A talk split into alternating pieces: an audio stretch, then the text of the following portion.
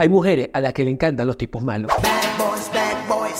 Esa es una realidad. Ustedes se pueden poner bravos conmigo, pueden decir cosas contrarias, ah, está bien. Pero lo cierto es que hay mujeres que les gustan los tipos malos. Y les voy a decir una cosa, hay que tener cuidado. Hay que tener cuidado porque hay tipos que son muy, muy malos. Ya no me falta respeto. Y el hecho de que tú creas, mujer, que tú puedes cambiar un tipo malo y convertirlo en bueno y que de alguna forma vas a poder transformarlo ni que fuera mamá de él, ¿Qué? ¿Estás retándome?